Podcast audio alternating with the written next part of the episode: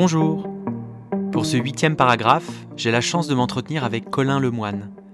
Son premier roman, Qui vive, est publié aux éditions Gallimard. Dans ce texte, Colin Lemoine convoque la présence fantomatique d'un ami de son père disparu il y a une quinzaine d'années. Que reste-t-il d'Alain dans les souvenirs à demi effacés du narrateur de Qui vive? À travers la figure de cet homme, l'écrivain évoque une époque révolue, un paradis perdu.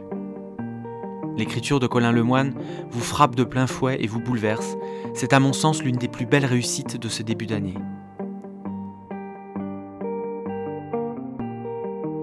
Bonjour Colin Lemoine. Bonjour.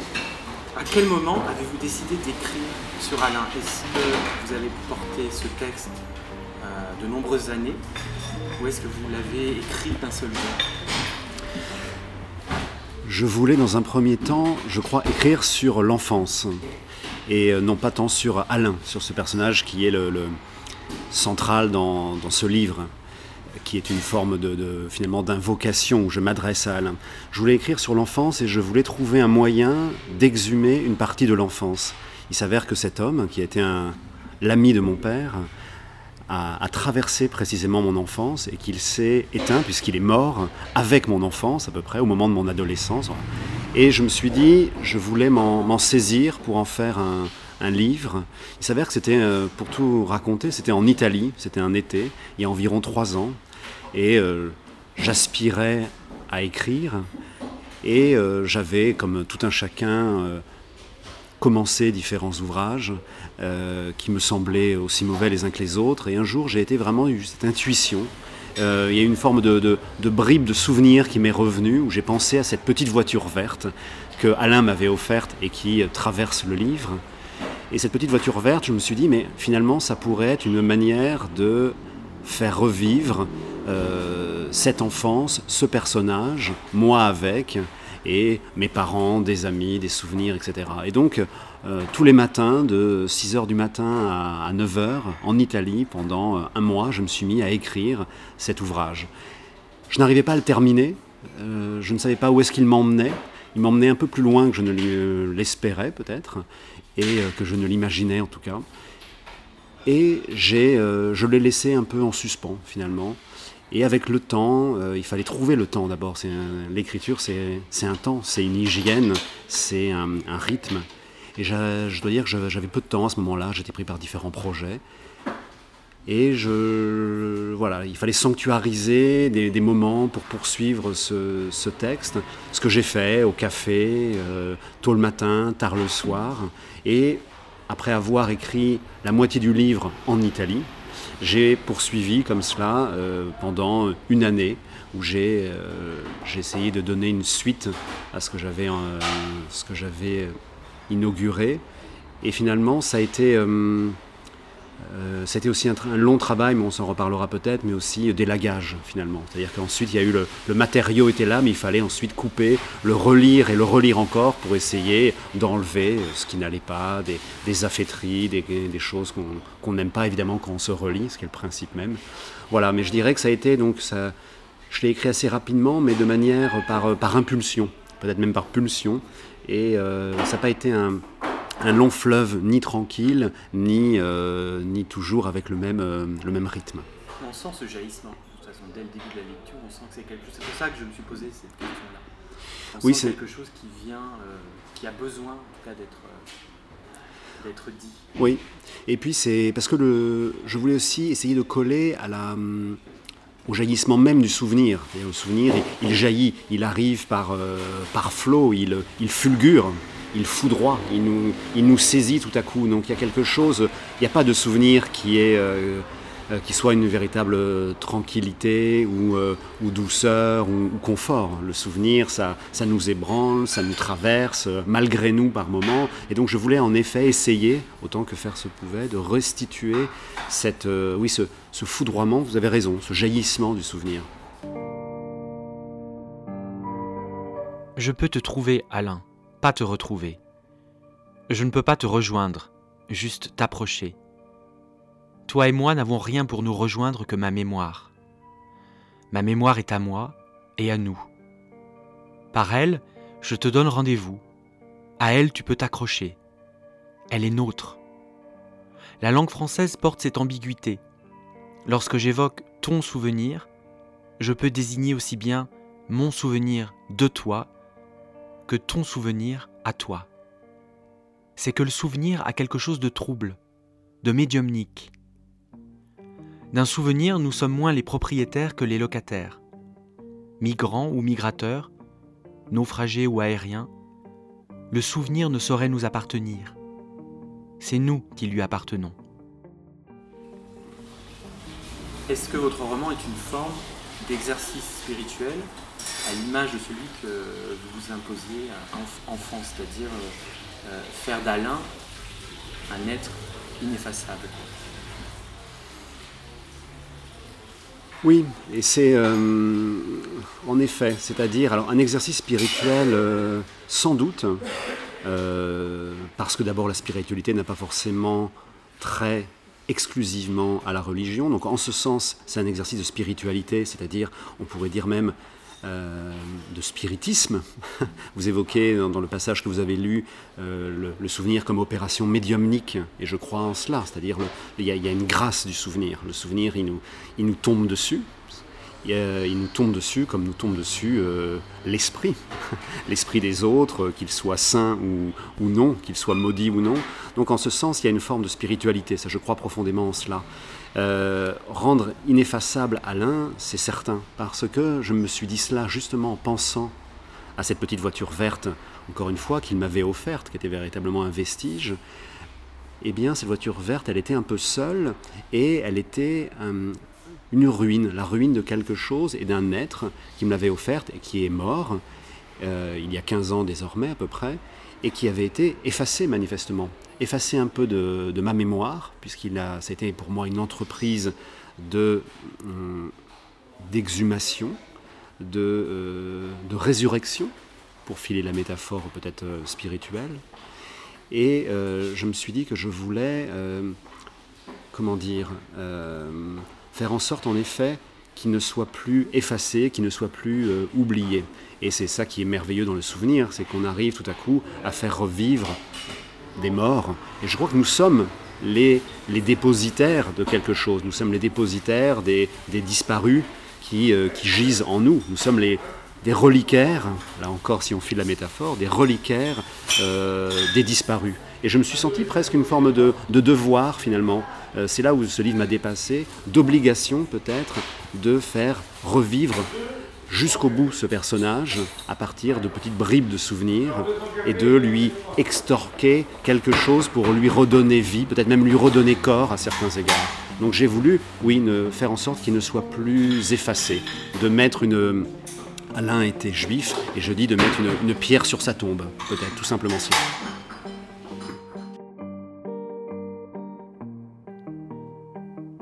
Un jour que je n'allais pas bien, Alain, j'interrogeais mon père sur le sens de la vie, avec une naïveté sans cérémoniel. Ce n'était pas ma première question de ce genre, et je m'employais inlassablement à le rencogner pour lui extirper un peu de réconfort. Cette géhenne était d'autant plus cruelle que je lui demandais d'éteindre une détresse qui jamais ne le désertait.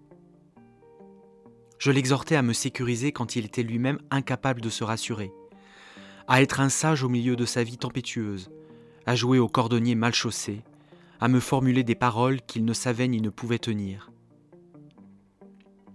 Ma question était impérieuse et vicieuse, et sans doute voulais-je voir si les chevaliers, mis à la question, pouvaient parfois mettre genoux à terre. À cette question, qui nous érigeait lui en sphinx et moi en Oedipe, que pouvait-il me répondre? L'erreur eût été précisément de me faire croire qu'il y avait une réponse, une bonne réponse, ou, à défaut, un espoir de la trouver. Mon père, acculé par ma volonté de savoir, céda finalement par une ferme maxime. Le sens de la vie, c'est d'avoir du style. Est-ce que le style est la clé de votre livre crois pas que ce soit la clé, j'espère pas, parce que s'il n'y avait que du style, on serait euh, un vulgaire styliste. Et euh, j'espère que ça n'est pas cela. En revanche, euh, je revendique cela, le style, c'est-à-dire j'essaye d'en avoir. Dans la vie, je ne sais pas, par l'écriture tout du moins.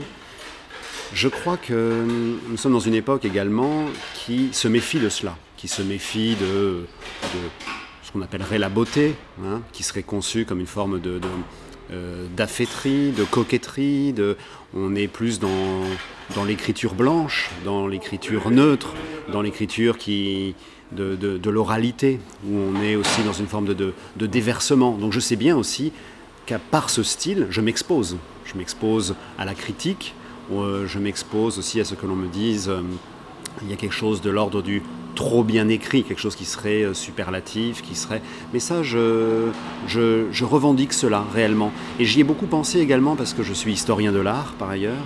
Et je me suis pensé, je me suis pardon, interrogé sur cette question du style justement et des, peintres qui ont eu du style, certains qui ont essayé d'effacer le style, etc. Or, j'ai pris le pari et je suis comme cela. Et dans mes contributions euh, plus prosaïque, plus scientifique, d'historien de l'art, je sais que j'ai du style, on me le dit. Voilà, encore une fois, que ça plaise ou non. Mais c'est, je ne crois pas que ce soit la clé, je ne crois pas que ce soit la fin de toute chose, mais j'en fais assurément un moyen pour essayer euh, d'accéder à quelque chose. D'accéder, c'est, je défends, je dirais d'une certaine manière, une certaine idée de la langue aussi. Euh, voilà, contre peut-être une, une certaine aussi littérature contemporaine qui qui maltraiterait, euh, si ce n'est le style, en tout cas, l'idée que l'on se fait du, style, y compris euh, politiquement. Le style serait du côté des conservateurs, des, euh, etc. Or, je, ne crois évidemment pas à cela. Quelle est la part de votre voix dans Qui vive et quelle est la part de la voix d'Alain?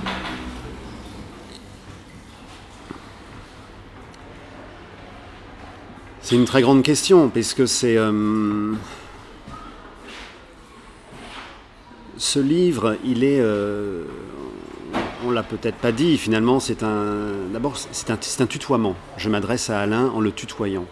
Donc je suis à la fois dans une forme d'invocation, euh, j'invoque Alain, et c'est aussi peut-être le tutoiement de la prière. Hein. Euh, comme on, tutoie le Dieu, on tutoie les disparus, on tutoie les saints, etc. Et je crois que j'ai essayé de prêter ma voix aussi à celle d'Alain. Il y a quelque chose comme ça. J'ai voulu entremêler nos voix. Et euh, il y a... Euh, oui, je dirais que c'est... D'ailleurs, c'est intéressant parce que lorsque je... Ce, portrait d'Alain, qui est un portrait kaléidoscopique, en une, vingtaine, en une vingtaine de facettes, euh, je me suis longtemps demandé si j'en consacrais une à la voix d'Alain, parce que parmi ces choses dont je ne me souviens pas, la voix en est une. Et je me suis dit, quelle était sa voix à lui? Et est-ce que j'arriverai à, restituer cela? D'ailleurs, je, crois énormément en la, qualité, en la volupté des voix, en la singularité des voix, comme je évoque par exemple le parfum. Je pense que par la voix, tout à coup, on se rappelle mille et une choses. Donc j'ai essayé de, prêter peut-être mes mots à la voix d'Alain. On pourrait peut-être dire quelque chose comme cela. C'est-à-dire euh, de, retrouver... Euh, euh, de retrouver... Comment dire la voix, c'est-à-dire le, ton qui était le sien, le, timbre de sa vie, euh, euh, tout ce qui faisait que c'était un être extrêmement singulier. Et, j'espère que par ce livre, j'arrive à, atteindre cela. Oui, peut-être la question du timbre. Votre texte comporte de nombreux passages, parfois assez longs, entre parenthèses page 19, 27, etc. Qu'est-ce qui est à l'œuvre dans cette périphérie du texte? Est-ce qu'il y a un temps de la remémoration et un temps de l'écriture? Oui, c'est ça. C'est ça, c'est-à-dire qu'il y a... Euh, la parenthèse, c'est un moment euh, hors du temps, c'est une rupture, euh, c'est une, une césure temporelle, narrative, où tout à coup, je m'introduis, moi, aujourd'hui, écrivain, en train d'écrire ce livre. Et puisque je, dans le, cours de l'écriture, euh, je me suis aperçu, enfin, se sont produites plusieurs choses, c'est-à-dire que la, celle qui fut la compagne d'Alain, euh, par le plus grand des hasards, m'a écrit. j'ai perdu mon grand-père, j'ai tout à coup donc j'ai été rattrapé par un présent impérieux. Et je me suis aperçu que la, hum, nos vies font quelque chose à la littérature et la littérature fait quelque chose à nos vies en même temps. Et c'est ça que j'ai trouvé véritablement merveilleux, mais merveilleux au sens du, du, proustien, c'est-à-dire quelque chose qui se, là aussi, qui, qui, qui, qui fulgure et qui est presque de l'ordre de la, de la magie. Et donc je voulais faire quelques incises très discrètes, ces parenthèses, c'est aussi l'ouverture et la fermeture d'une forme de, de, pudeur, mais de dire aussi ce que l'écriture même de ce livre induisait, inférait dans, dans ma vie du moment. Voilà, c'était véritablement cela. Page 112, vous écrivez Ce peut-il que la vie soit une élucidation de la littérature et non l'inverse? Vous vous posez la question est-ce que vous avez depuis euh, une forme de réponse? J'ai pas de forme de réponse, mais je crois par exemple que si on lit, euh, mettons des, je pensais à ça récemment, des, des, poèmes de Rimbaud par exemple, qu'on étudie lorsqu'on est euh, adolescent, on essaye de nous faire à coup de, d'élucidation du texte, justement, on essaie de nous faire comprendre quelque chose.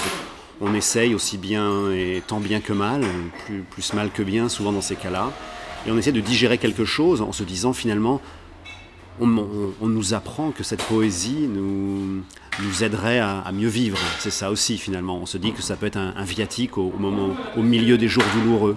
Et puis au moment des jours douloureux précisément, lorsqu'on revient à cette littérature-là, on la comprend mieux. Et finalement, c'est peut-être la vie qui nous aide à comprendre vraiment aussi de la littérature. Je me dis ça. C'est-à-dire qu'on euh, peut toujours revenir au texte. Et on peut toujours revenir au texte parce qu'on est toujours plus riche de quelque chose, plus épais, plus épaissi par quelque chose, et que tout à coup, les mots euh, qui nous échappaient, etc., se, se, diaprent de quelque chose de nouveau, se euh, resplendissent autrement. Et donc finalement, vivre, c'est aussi comprendre autrement le texte, c'est donc le faire parler encore, et c'est donc lui accorder une richesse supplémentaire, tout comme on, peut revenir incessamment à un tableau, et si on regarde euh, un tableau de, Van Gogh ou de, Titien à, tel ou tel moment de sa vie, on s'aperçoit qu'on va, on l'enrichir en fait. Dieu sait qu'il nous a enrichis, a priori, et je l'espère, ce tableau, mais on va nous-mêmes en faire quelque chose d'autre et lui, lui soutirer quelque chose d'autre. On va voir les rouges différemment, on va voir, tout comme dans la poésie, on verra tout à coup des, assonances vont vibrer autrement en nous. On, rejoint la question du timbre et de la voix. Donc on est là aussi avec ce devoir-là, qui est d'enrichir le texte. Je pense vraiment à ça. C'est des préoccupations de, de, Barthes, etc., sur le, narrateur qui est, qui, enfin, le lecteur, pardon, qui est aussi un, écrivain. C'est Lacan, etc. On, ne cesse, en lisant, d'écrire du texte. Et, de, et donc, je, crois réellement en ça. Et, ce livre, aussi modeste soit-il, m'a rappelé ça. Peut-être même qu'il me l'a, en, réalité, euh, fait découvrir vraiment. Après avoir écrit un texte à réveiller les morts, quel roman a-t-on envie d'écrire est-ce que vous allez poursuivre cette singulière entreprise de remémoration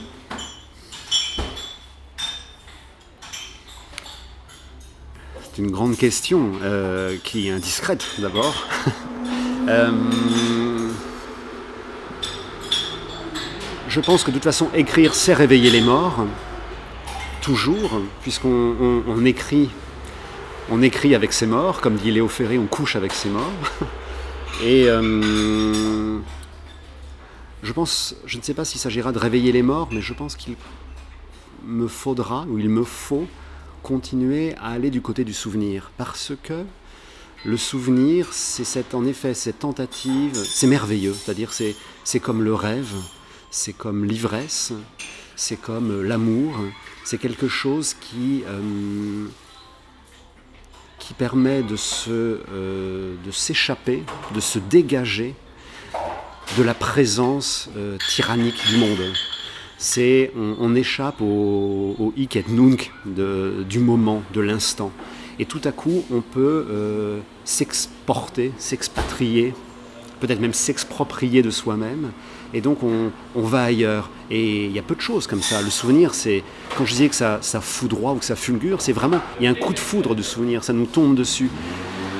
Et je me sens une forme de, j'allais dire, de devoir, ou peut-être en tout cas de, devoir presque moral, de continuer là-dedans, puisque je vois qu'on pourrait, on peut tout faire par le souvenir.